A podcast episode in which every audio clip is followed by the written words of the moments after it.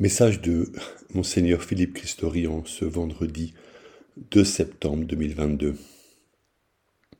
Je fais toutes choses nouvelles de l'Apocalypse 21 verset 5.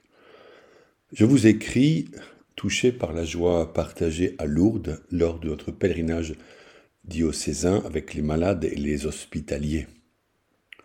Ces derniers mois, après la crise du Covid, Beaucoup de personnes ont à nouveau convergé vers la grotte de Massabielle pour y prier Notre-Dame. On y chante dans toutes les langues. Les malades sont merveilleusement pris en charge. La miséricorde coule à flot dans les cœurs des pèlerins qui repartent heureux et apaisés. Lourdes est un lieu de grâce. Dieu s'y révèle de manière particulière dans la communion de foi qui unit les pèlerins et le service des personnes fragiles et malades. Dimanche prochain sonnera l'heure de la rentrée scolaire. À Chartres, nous inaugurons l'école primaire Guéry en Basse-Ville, bâtiment moderne et lumineux.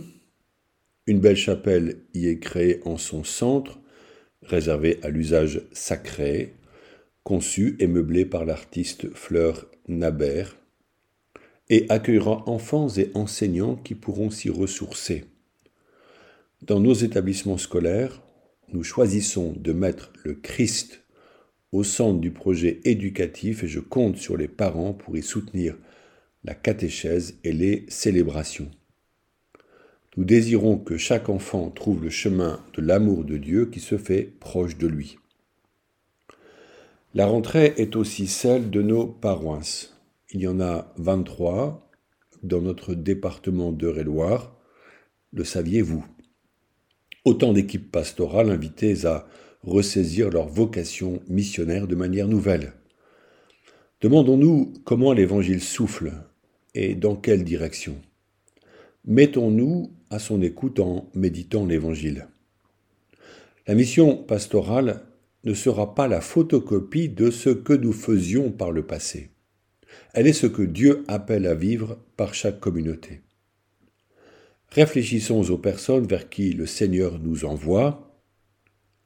Par quel chemin nouveau passerons-nous pour aller vers elles En ce mois de septembre, il est sans doute utile de rappeler que le synode sur la synodalité n'est pas fini. Il a consisté durant le premier semestre 2022 à nous retrouver en groupe, à prier le Saint-Esprit, à méditer la parole de Dieu, à entendre ses appels pour le devenir de la mission, afin de nous mettre en route ensemble. Nous pouvons reprendre cette marche. Les recommençants et les catéchumènes, les nouveaux paroissiens, tous peuvent prendre part à ce discernement. La vie de l'Église est synodale.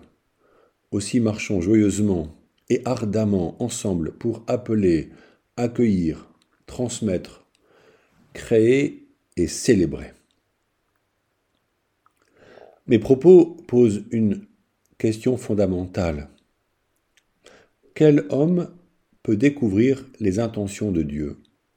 Qui peut comprendre les volontés du Seigneur? Dans la sagesse 9 au verset 1. Aussi, demandons-nous ce que Dieu souhaite de nous. Qu'attend-il de chacun et de notre communauté chrétienne?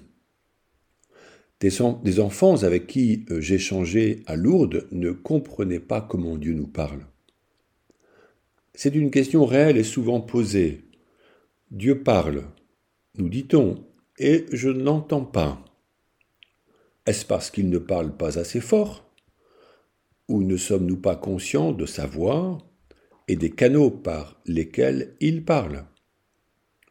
Écoutez ma parole, dit Jésus, elle donne la vie. Plus nous sommes habités par l'Évangile, plus l'Esprit Saint s'appuie sur cette richesse intérieure pour nous parler et nous guider. Méditer et se former est ainsi une nécessité pour tout chrétien, en prendra-t-on les moyens en cette rentrée? Chaque prêtre et chaque laïc un peu formé ont vocation à transmettre leur foi, notamment aux enfants, mais aussi aux adultes. C'est ainsi que nous pouvons euh, affirmer que vie spirituelle, formation et action pastorale ou missionnaire sont les triptyques de notre vie ecclésiale.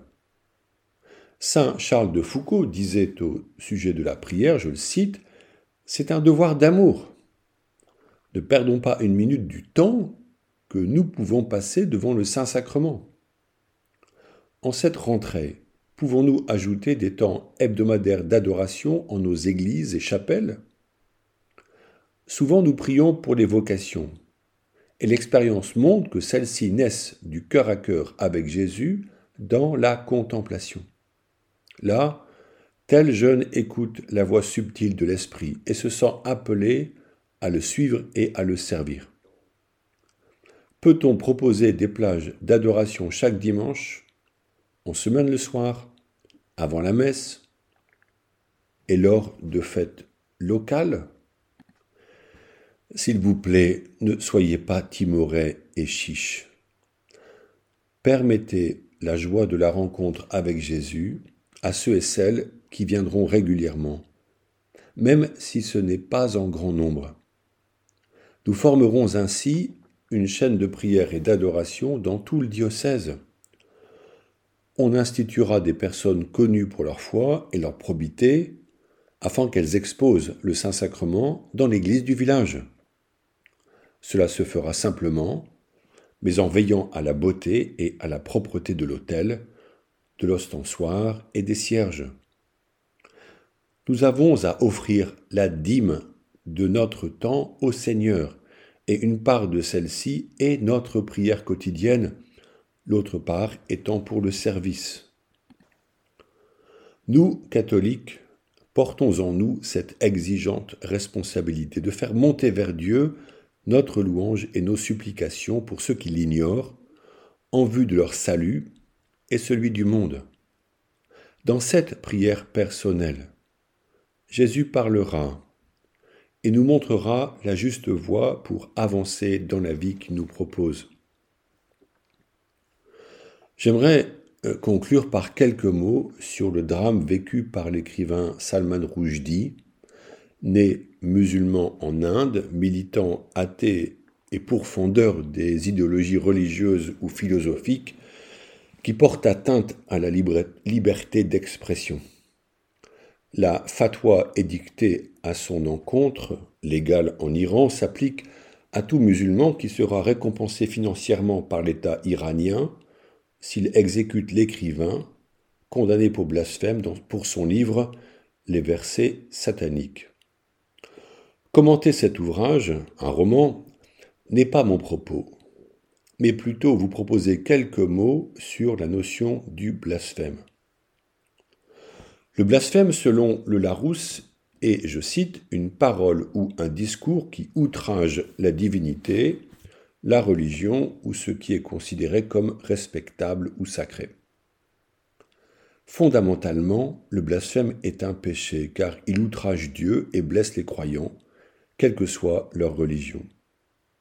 Il contredit l'amour que l'on doit à Dieu et à son prochain. Il ne peut donc pas y avoir un droit au blasphème. Si la liberté d'expression ne peut être limitée, toute personne raisonnable peut choisir de ne pas en, user afin de ne pas blesser profondément les personnes religieuses par des paroles blasphématoires. Mais personne ne peut prendre la place de Dieu et juger à sa place. Ne jugez pas, dit Jésus. Car celui qui prend la place de Dieu blasphème en réalité. Il se fait Dieu à la place de Dieu. Prendre la place de Dieu est un outrage qu'on lui fait. Ceux qui décident, au nom de Dieu, de la condamnation à mort d'une personne décident que Dieu veut cette mort. Ils jugent donc à la place de Dieu et ils blasphèment eux-mêmes. Dans les pays musulmans où une loi anti-blasphème existe, avec une peine de mort possible, c'est en réalité un outrage à Dieu En disant cela, je ne prétends pas défendre cet écrivain, juste affirmer que l'homme n'a pas pouvoir de mort sur son frère et que, si Dieu veut qu'une personne meure, il s'en chargera lui-même sans que les hommes en décident et passent à l'acte. Jamais nous ne pourrons accepter la mort volontaire, donc l'assassinat, car il est écrit Tu ne tueras pas. Celui qui tue au nom de Dieu est un criminel, et il en rendra compte au jugement dernier. Plus encore, ne devons-nous pas nous interroger sur notre attitude personnelle? Quand nous prenons la place de Dieu en condamnant autrui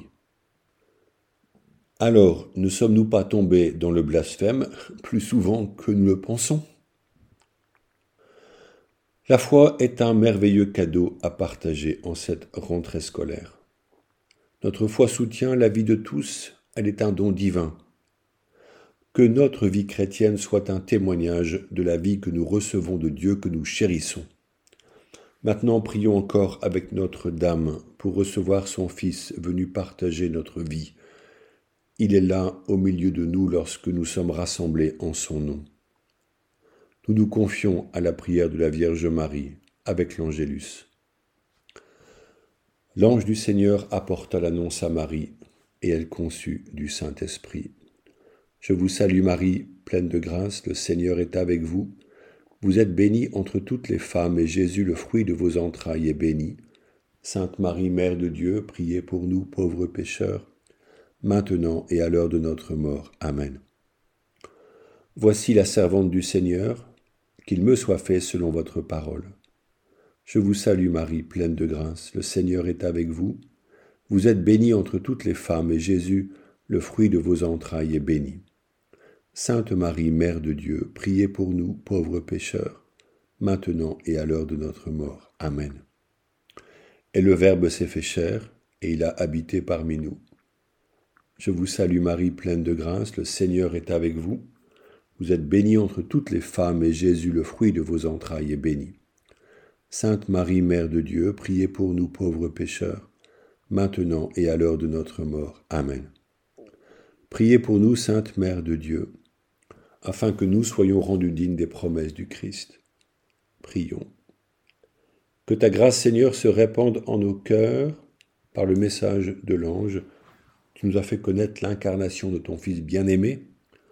Conduis-nous par sa passion et par sa croix jusqu'à la gloire de la résurrection par le Christ notre Seigneur. Bonne journée.